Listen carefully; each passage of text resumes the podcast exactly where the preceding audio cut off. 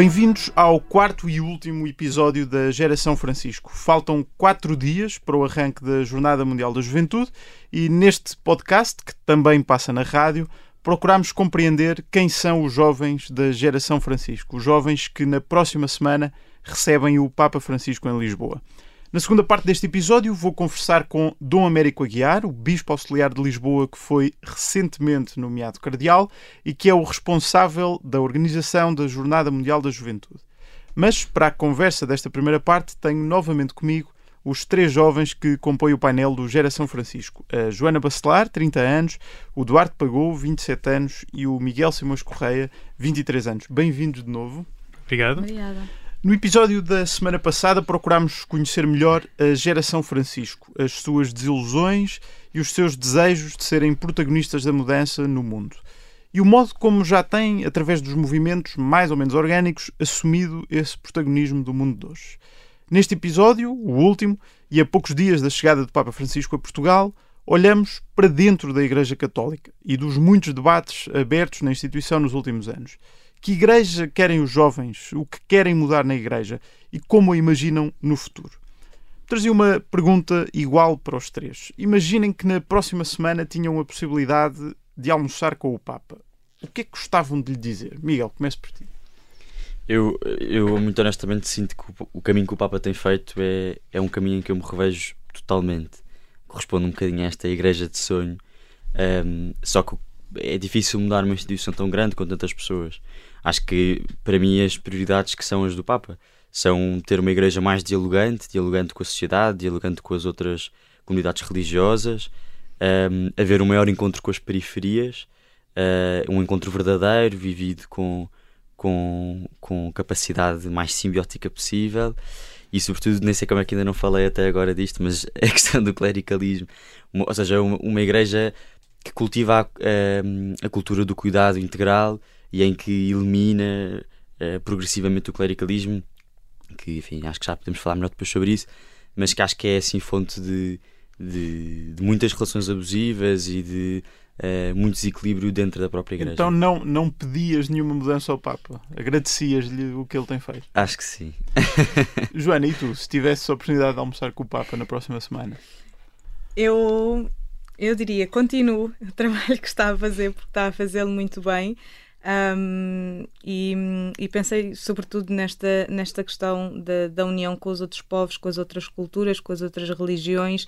Um, há, há sonhos que ainda tenho para, para a Igreja, que eu até acredito que o Papa Francisco, Francisco tenha também, mas que nem sempre sejam os mais fáceis de fazer acontecer, pelo menos num futuro uh, mais próximo. Por exemplo? Por exemplo, a igualdade de género dentro da Igreja um, e fora dela também, porque se calhar no nosso cotidiano assistimos a uma igualdade de género um bocadinho diferente da, da qual uh, assistimos dentro da Igreja e, e, acho que se calhar era uma, era uma das prioridades um, sobre, sobre a qual falaria. É um tema que já, já gostava de voltar convosco, mas gostava de perguntar ao Eduardo também o que é que diria ao Papa se almoçasse com ele na próxima semana.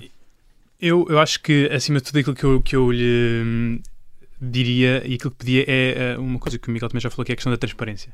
Acho que a transparência é muito importante uh, numa geração uh, e numa época em que as, tudo é escrutinado ao máximo, tudo se quer visível, tudo se quer simplificado Uh, e não há espaço para uh, duplas interpretações ou para uh, escamotear a coisa.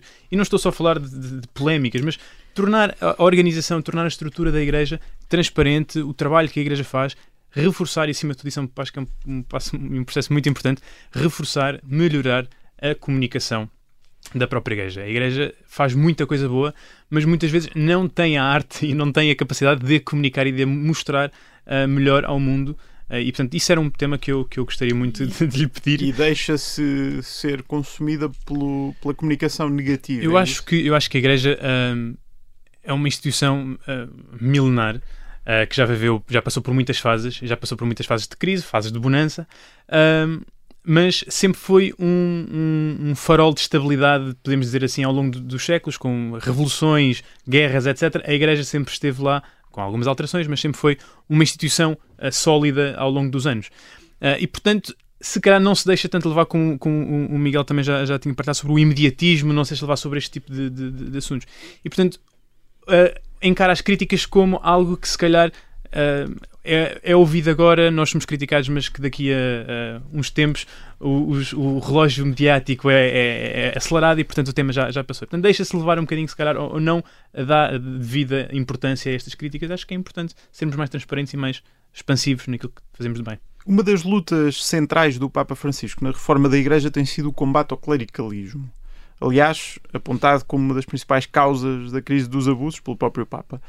Miguel, gostavas de ver os leigos em posições de maior destaque na Igreja? Não digo apenas no Vaticano, onde, aliás, os, os chefes dos dicastérios até já podem ser leigos, mas também em cada paróquia, cada movimento. Por exemplo, verias um leigo a dizer uma homilia numa missa? Eu já vi várias vezes, porque tive a sorte também de estar próximo de, de padres que, que têm essa abertura e não, enfim, não, não é proibido de forma nenhuma, isto seja numa vertente paroquial, seja com, com os jesuítas. Um, eu acho que a questão de, do clericalismo é mesmo uma questão muito séria. Acho que hoje em dia é mais alimentado pelos fiéis do que pelos padres, mas isso só reforça o órgão que existe nos padres de o combater, porque não podem autorizar-se a que uh, na cabeça das pessoas continue a haver a ideia de que o senhor padre uh, tem de estar acima das outras pessoas.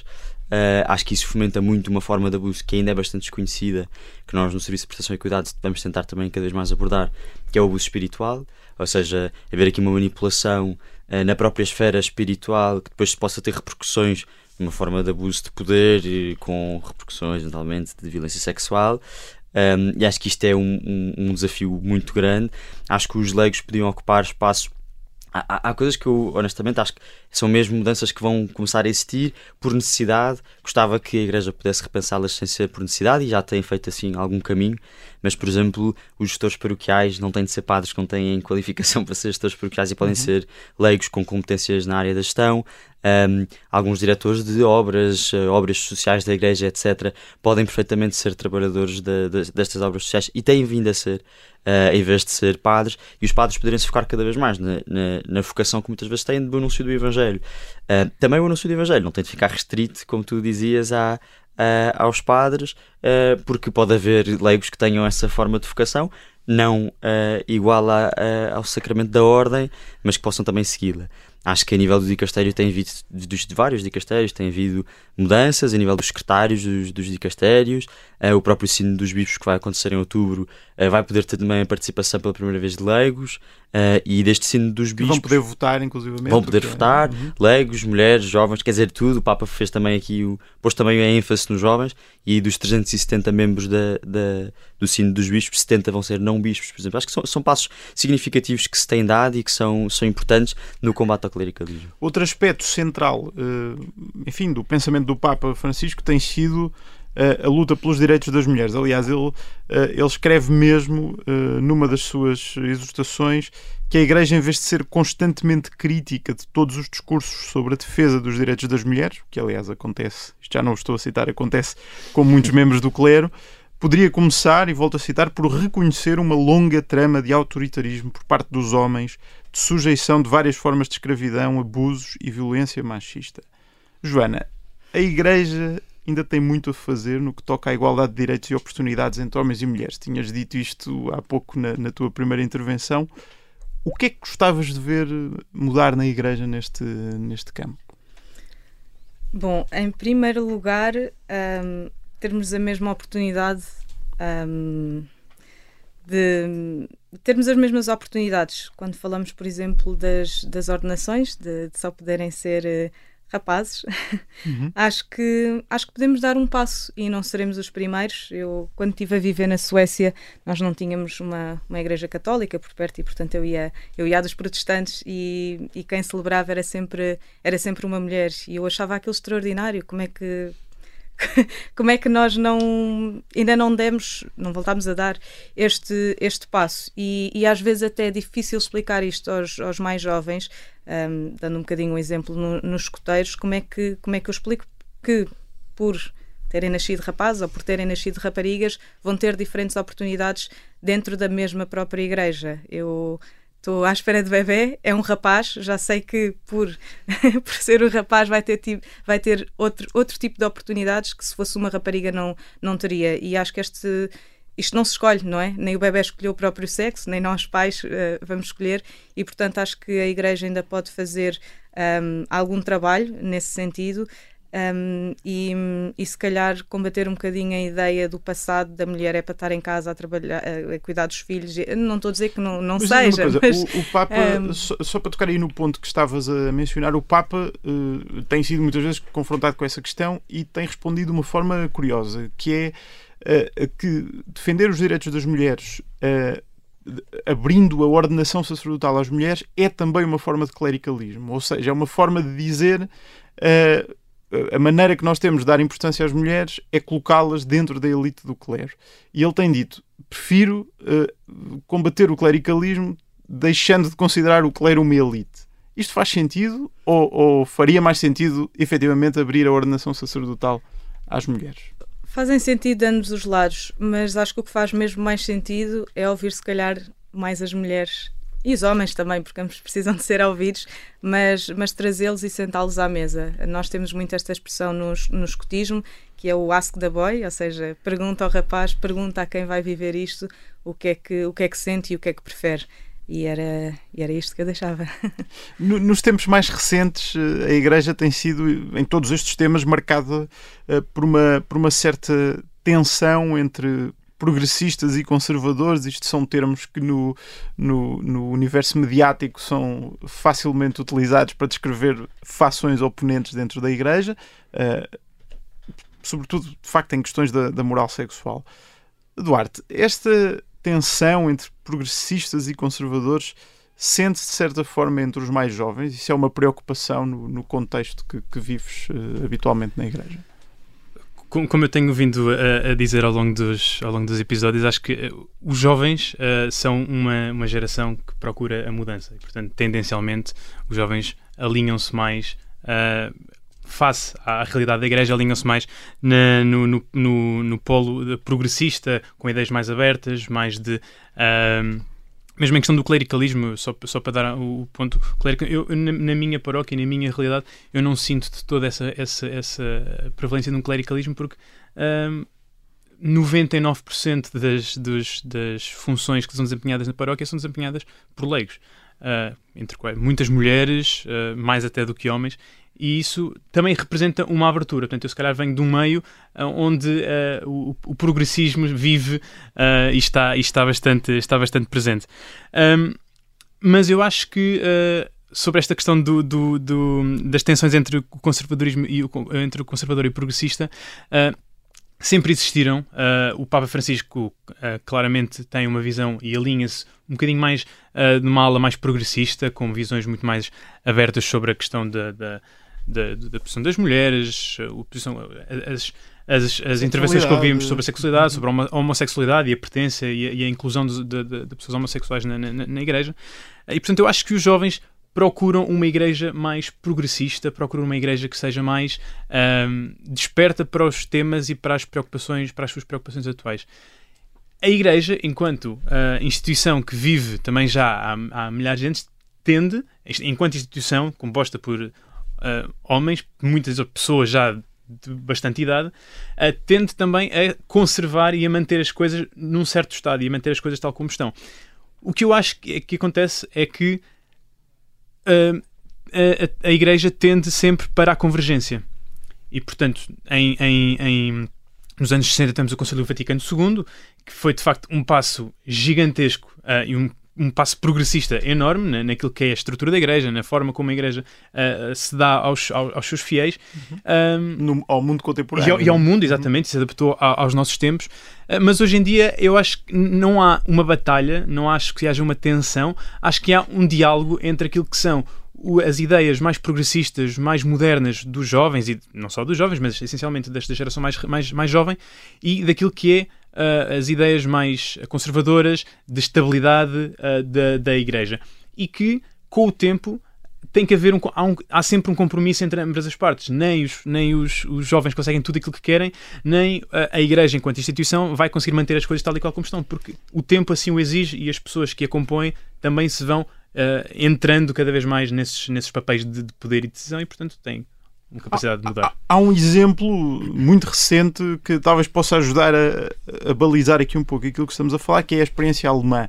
Creio que todos estarão mais ou menos a par do que, do que aconteceu uh, recentemente na Alemanha, em que os bispos desenvolveram um, um movimento chamado Caminho Sinodal, de, uh, enfim, de forte parecença com a lógica dos sínodos uh, em Roma, mas não um sínodo no, no, enfim, na, na acessão formal e em que os bispos alemães aprovaram a possibilidade, por exemplo, de abençoar uniões homossexuais, de deixar o campo do sexo em branco num batismo ou de permitir aos leigos fazer a homilia numa missa, etc. Este tipo de experiência parece, de certa forma, aproximar a juventude de uma versão moderna da Igreja, à falta de melhor termo, eh, mas também, e o Papa tem alertado para isso, tem o risco de levar a divisões ideológicas que podem ser insanáveis. Miguel, tu acreditas que a doutrina da Igreja Católica deve mudar com o tempo? Ou seja, tal como toda a doutrina foi, de certa forma, preparada num tempo concreto e informada pelo tempo em que foi escrita e, e construída, também o tempo de hoje deve uh, moldar a doutrina da Igreja? Uma parte que sim, uma parte que não. Um, nós temos na Igreja dogmas, 49 dogmas de fé, esses dogmas nunca mudaram uh, e esses dogmas parece-me que não devem mudar. Agora, esses dogmas abarcam muito menos do que aquilo que as pessoas normalmente acham. Não há nenhum dogma sobre moral sexual, não há nenhum dogma sobre um, ehm, as questões todas de aborto, eutanásia, todas as questões que são polémicas e que habitualmente uhum. são discutidas são questões. Não, sobre o celibato, por exemplo. Por exemplo, que... até porque há, há, padres que não são celibatários, até na própria Cúria Romana, e o próprio Papa fala disso. É um rito mais aqui do, do Ocidente do que propriamente. Ou seja, não é um dogma de todo, mas é mesmo uma questão mais de, de, de prática. Um, e por isso tudo o resto pode mudar teoricamente. Uh, há coisas que devem mudar, a comunicação, já falámos também uh, no outro episódio, a comunicação tem de mudar, mas há coisas de conteúdo que vão, vão mudando. Não é? A igreja não, não será a primeira vez que a igreja muda a sua opinião. Um... Nestas questões da sexualidade que são claramente mais marcantes uh, do ponto de vista mediático, deve haver mudanças? Um, acho, não, não, não, acho que deve haver mudanças, acho que os termos em que as mudanças devem acontecer uh, é que devem ser discutidos e, e deve abrir-se essa, essa possibilidade. Um, acho que deve fazer-se no caminho, sobretudo, mais de abertura, de menos julgamento e etc. Acho que isso devem ser assim, pilares mais essenciais: o diálogo, a pertença e isso tudo. Mas acho que o Papa tem sabido sempre dialogar com, com estes setores todos da Igreja, mais conservadores ou progressistas, também há falta de melhor expressão. Muito obrigado aos três. Foi o último debate com vocês os três aqui no Geração Francisco, da Rádio Observador. Nós já voltamos eh, para a segunda parte deste episódio para uma conversa com o Bispo Dom Américo Aguiar. Até já.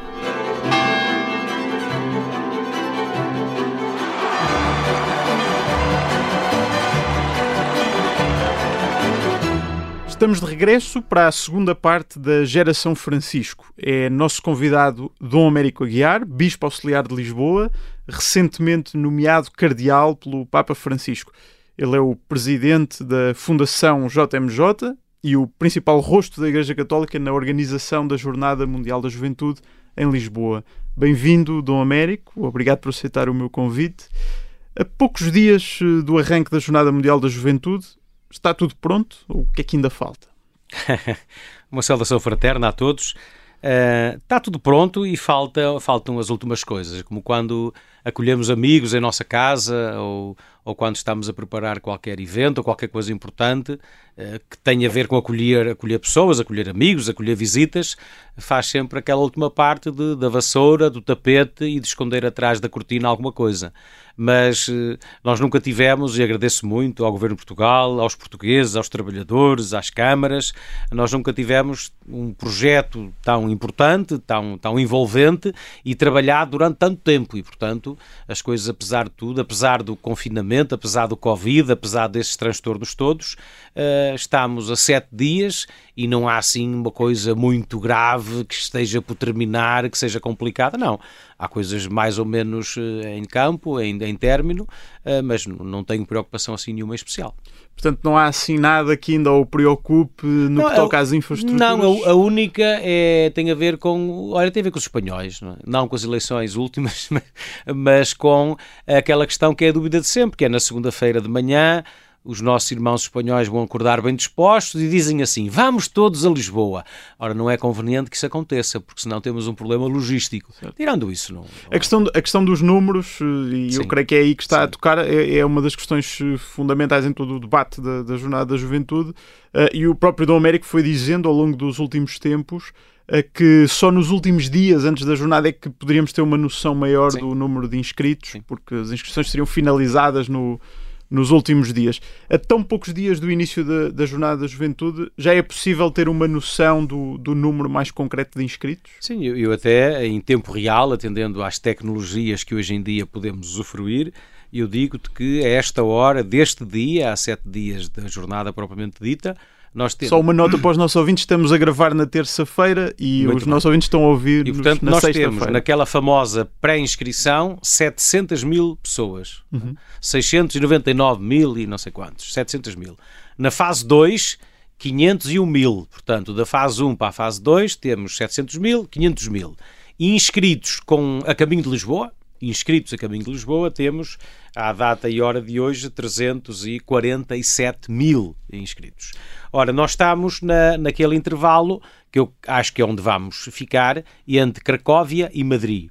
Uhum. Cracóvia teve 363 mil inscritos e Madrid teve 400 e poucos mil inscritos. Acho que vamos ficar aqui no meio das duas. E isso traduz-se depois em quantas pessoas... É, e esse é que é o problema, é que isso traduz no milhão, milhão e duzentos mil, que é o tal uh, algoritmo que diz certo. que vamos ao número e multiplicamos por dois ou três. Porque cada inscrito traz consigo Exatamente, mais dois ou três a malta, a malta, se nós somos todos iguais, não é? independentemente do país e da, e da cultura, que é uhum. assim, tu inscreves-te para ter os dados e nós vamos todos. Pois. Uh, pronto, é assim que as coisas acontecem. Aliás, ninguém tem que e nós dizemos isto desde o início, convém esclarecer, todas as pessoas podem participar na jornada sem se inscreverem, sem colaborarem financeiramente em uhum. nada, é acesso livre eh, e, portanto, há sempre esta questão. Aqueles que se inscrevem, que se sentem corresponsáveis pela organização e depois a esmagadora maioria que participa. E toda a gente tem onde ficar, é que segundo sei, a, a, a, organização da jornada garante o alojamento àqueles Aos que se inscrevem. Sim, sim, nós temos, aliás, temos,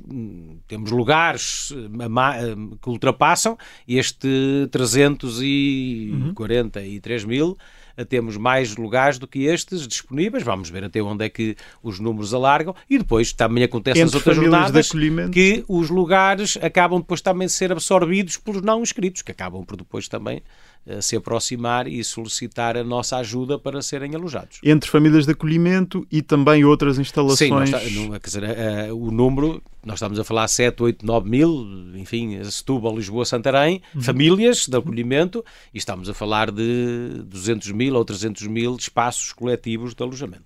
E foi cumprido o objetivo de ter peregrinos de todos os países do mundo, sem exceção? Se, eu, eu eu perguntei há bocadinho, penso que as Maldivas estão em vias de concretização. Vamos era ver. o último. Era o último, ainda... era o último, era o último. Vamos ver se se concretiza.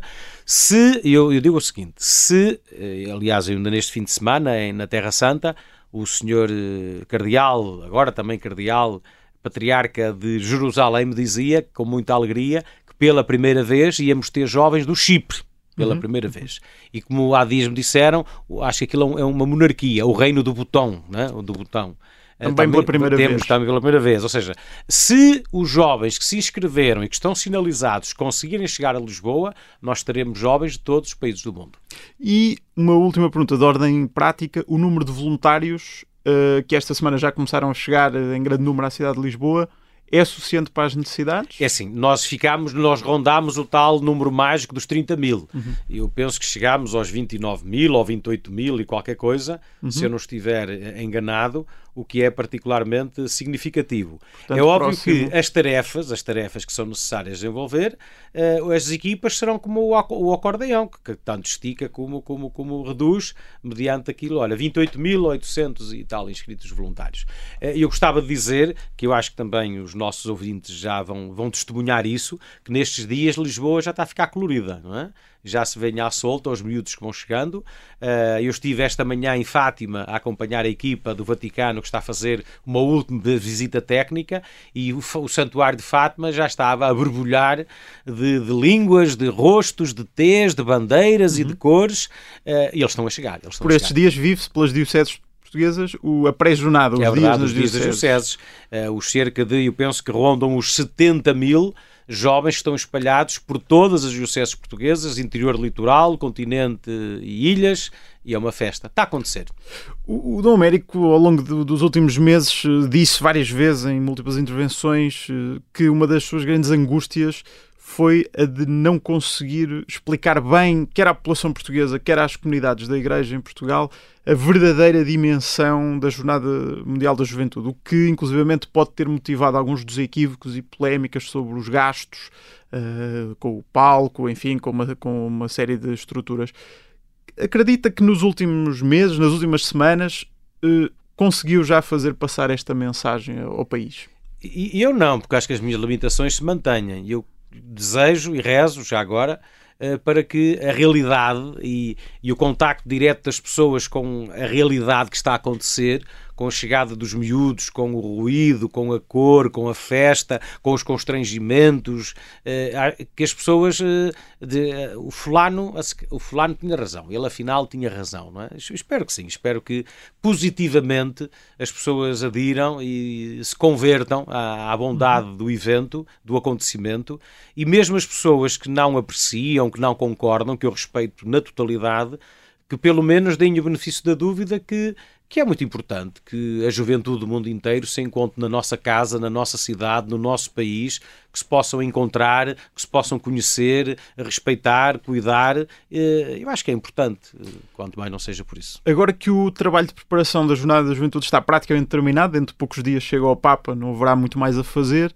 Uh, gostava de fazer também aqui um pouco de um balanço uh, e gostava de lhe perguntar: sente que em algum momento um, ehm, a organização da jornada se viu de alguma forma submergida em conflitualidade política, ou seja, que sobrou para a Igreja uh, algum dos destroços da tensão entre órgãos políticos? É assim, é, é, eu, eu, como sabem, na minha louca infância, tive um, agora dizem, dizem que é cadastro, tive cadastro político-partidário, na altura era currículo, agora é cadastro, mas é vida, é assim mesmo. E, e tenho perfeita noção, aliás, defendo e tenho dito aos jovens Acho que não gosto nada de ouvir quando um concidadão meu diz que não quer nada com a política. Acho que com a política devemos querer todos. Outra coisa são os partidos. Uhum. Agora, a política é o tratado da polis, tratado da coisa pública. E quando nós abdicamos de uma intervenção política, significa que a nossa vida vai depender das decisões dos outros. E, portanto, eu acho que é muito importante para os jovens e para todos que uh, a nossa afirmação e, e empenho e dedicação na questões de políticas deve ser permanente. Agora, é óbvio que nestes quatro anos nós tivemos vários eh, incidentes, tivemos vários ciclones, tiveram, tivemos várias coisas em que eu tomei consciência que o meu papel era o de sempre, era das pontes, do apaziguamento, da serenidade e com mais ou menos cicatrizes, com mais ou menos amulgadelas, nós fomos ultrapassando. Estou a falar concretamente, por exemplo, do momento em que houve eleições autárquicas e a Câmara de Lisboa mudou não só de mãos, como de cor política em relação ao, ao governo e subiu alguma tensão entre o governo e a autarquia, por exemplo, sobre quem paga o quê. A sua experiência, o que é que lhe diz sobre este convívio entre o poder político e a Igreja e os vários níveis do poder político? É assim, eu gostava anos? de esclarecer a todos que, primeiro, eh, não é possível a nenhuma Igreja, em nenhum país, organizar uma Jornada Mundial da Juventude sem o apoio do Estado. Ponto nem a Espanha, porque a certa altura correu uma narrativa que a Espanha fez sozinha, a Igreja Espanhola. Não é verdade. Com não é cenas. É, não é possível, porque a dimensão das coisas é tal que não é possível que isso aconteça. E, portanto, a colaboração do Estado é fundamental. E nós, em Portugal, temos que agradecer repetidamente Senhor Presidente da República, Senhor Primeiro-Ministro, os Presidentes de Câmara na época, os atuais, agradecer a total empenho e dedicação no, no, projeto do início até agora. Aliás, eu há minutos atrás, na sede da jornada, homenageei o Dr. Fernando Medina, o Dr. Bernardino Soares e o Secretário de Estado Tiago Antunes. Uhum. Exatamente, responsáveis... exatamente, os primeiros responsáveis com quem trabalhámos até, à, até às eleições autárquicas ou até à mudança do governo, uhum. em que o Secretário de Estado Tiago Antunes deixou de nos acompanhar e passou a ser a ministra Ana Catarina Mendes. Como uh, pedagogicamente a gratidão não faz mal a ninguém.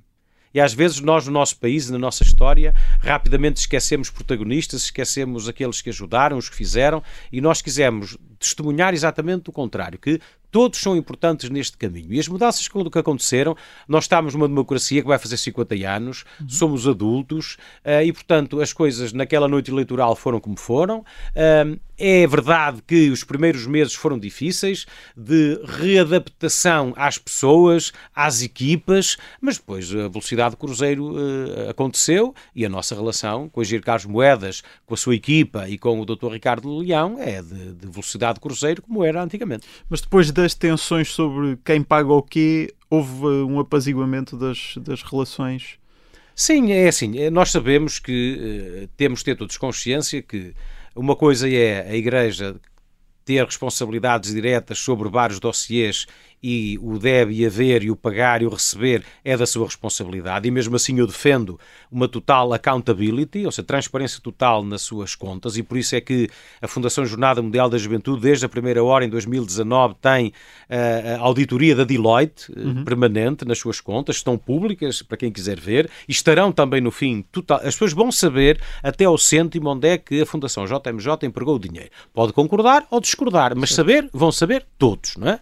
Naquilo que são os, os, os, meios públicos. Eu também defendo como cidadão que deve existir a maior transparência. E, de facto, daquilo que foi o governo, cada uma das autarquias, o reajuste entre eles para definir quem é que assume o quê, eh, foi como foi. E, e, pronto, mas entretanto as coisas concretizaram-se, estão-se a concretizar, e de vez em quando é preciso que o quartel dos bombeiros só o alarme e lá vamos nós todos a toque de caixa para resolver. Uma última pergunta sobre, a, sobre esta questão da jornada da juventude. Um, no momento concreto da, da, história em que, enfim, temos eh, a guerra de volta ao continente europeu, visitou recentemente a Ucrânia, continua a haver tensões no Médio Oriente e visitou recentemente Israel e a Palestina, eh, mas também que em Portugal eh, existe uma, uma grave crise económica que se abate também sobre a juventude, com dificuldades no acesso à habitação, emprego, etc. Que mensagem é que espera que o Papa Francisco deixe à juventude e ao mundo uh, nos próximos dias em Lisboa? Eu não, posso adivinhar o que ele vai dizer, agora posso partilhar o que ele me disse ao longo destes anos, sempre. Uh, trabalharmos para que os jovens sejam sonhadores, lutadores e poetas. Né? Os jovens têm que retomar a coragem e a força de sonharem porque a economia, a guerra, a pandemia uh, desmobilizaram-nos ou tiraram-lhes a capacidade ou deram-lhes medo de serem capazes de sonhar. Sonhar e lutar aquela coisa que ele está sempre a dizer de se levantarem do sofá, de serem protagonistas da história, de serem protagonistas das suas vidas, não se aburguesarem, entre aspas, naquilo que é, é sim, que pena, não posso, não consigo, não, pelo contrário. E depois a poesia, que nós sabemos que até na nossa história, no nosso país, na nossa vida, isto sem poesia não vai lá. E, portanto, estas três coisas acredito que ele vai, de alguma maneira, uh, tornar visível. Depois, aquilo que ele me disse sempre, que os jovens uh, devem a ser lio, que os jovens devem fazer barulho, que os jovens, os jovens devem fazer ouvir, que os jovens devem transmitir-nos aquilo que querem, não para o futuro, que o zanga quando a gente diz estes são os homens do amanhã. Não, uhum. não, é de hoje. E os jovens, e daí que a Jornada Mundial da Juventude os tenha provocado, e vamos tentar que isso aconteça durante a Jornada de Lisboa, a partilharem a sua reflexão sobre o cuidado da causa comum, o cuidado da casa comum, da Laudato Si, a questão da fraternidade universal e da nova economia de Francisco, são três temáticas estruturais daquilo que nós eh, queremos como provocação de conteúdos e partilha dos jovens que virão a Lisboa. Há pouco mais de duas semanas, quando soube que foi nomeado cardeal pelo Papa Francisco e já falou da surpresa que sentiu naquele dia, disse aos jornalistas que acreditava que a nomeação cardinalícia estava relacionada com o seu trabalho de preparação da jornada e que era também uma homenagem ao trabalho dos jovens uh, na preparação deste evento. Nestas mais duas semanas já teve oportunidade de falar com o Papa sobre. não, não. A única coisa que eu consegui foi ter coragem de escrever uma carta, passado alguns dias. Uh, não, o Papa tem mais que fazer, uh, certamente. E aliás, somos 18, ou lá quanto é, ou 20, já não sei ao certo, e portanto isso não aconteceu. Uh, mas não, não mudei a ideia, quer dizer, tenho de vez em quando ponho-me a pensar. e não é, isto não é uma humildade para marmarem humilde, porque acho que não preciso o fazer, nem ganho nada com isso. que é assim, eu disse isso, digo isso, até usei a expressão do danoninho com, com, com depois as, uhum. as, as, caricaturas sucessivas. Mas é isso. Eh, eu olho para um cardeal, ou a imagem que eu tenho de um cardeal, o perfil que eu tenho de um cardeal, e confesso que é como aquelas coisas do puzzle, por mais que eu vire a peça, não encaixo lá. Uh, mas pronto, aquilo, eh, os cardeais são de única e exclusiva iniciativa a criação dos cardeais do Papa. O Papa nomeou. E, e eu, é uma coisa que ele acho que ele sabe, e eu também sei, e quem me conhece também sabe eu não baixo os braços, nem viro as costas a problemas, nem a lutas, nem a dificuldades, nem a desafios. E, portanto, se agora é este o desafio, vamos lá. Mas nessa carta que escreveu ao Papa, imagino que não queira partilhar na totalidade o que lhe disse, mas o que é que, o que, é que vai, o que é que lhe disse? Enfim, não, no, no pode... muito disto que acabei Sim. de dizer uhum. e terminando a dizer que, que pode contar comigo naquilo que neste, se Deus me der vida e saúde, já peço uma conversa dos avós, não é? se Deus me der vida e saúde, eu tenho 49 anos, portanto, se não morrer antes ou ficar impedido, posso ser cardeal durante 30, não é? Eleitor, até, cardeal aos, eleitor. Até aos 30, uhum. e portanto o que eu lhe digo é que uh, o pontificado Francisco, os seus objetivos, as suas lutas, os seus anseios, as suas lágrimas, os seus sorrisos, estão garantidos nos próximos 30 anos na, no coração do Colégio Cardinalício. E consegue vislumbrar já esta distância Uh, o que é que poderá o futuro reservar-lhe na, na não, sua não, qualidade não, de cardeal? Aliás, eu agradeço que me ajudes a que os meus amigos acreditem que eu não sabia. Portanto, que eu continuo a ter algumas reações pouco simpáticas de eu ter escondido, de eu não ter dito. Uhum. Aliás, o meu colega, o meu irmão, um cardeal de Jerusalém, também sofre as mesmas coisas, porque disse-me isso há dias. Uh, não faço a mínima ideia daquilo que possa significar uh, a geografia. Eu sei que as pessoas falam e temos Lisboa à porta e temos Setúbal à porta e temos não sei o que à porta. Tudo isso é verdade, mas eu confesso que não faço a mínima ideia do que é que vai acontecer. E na carta dizia exatamente isso: que o Santo Padre pode contar comigo no que diz respeito à geografia, à latitude, à longitude. Eu sou, sou jovem, tenho alguma saúde, tenho total, sou escoteiro, tenho total disponibilidade de pegar na mochila e ir para onde ele quiser, fazer o que ele entender, que a Igreja ache necessário, com urgência e pertinência, que considerem que eu possa executar. Não tenho problema nenhum quanto a isso, nem do Norte, nem do Sul, nem de rico, nem de pobre, nem de alto, nem de magro, absolutamente. Estou aqui para todo o terreno daquilo que seja necessário que o Papa Francisco me confie.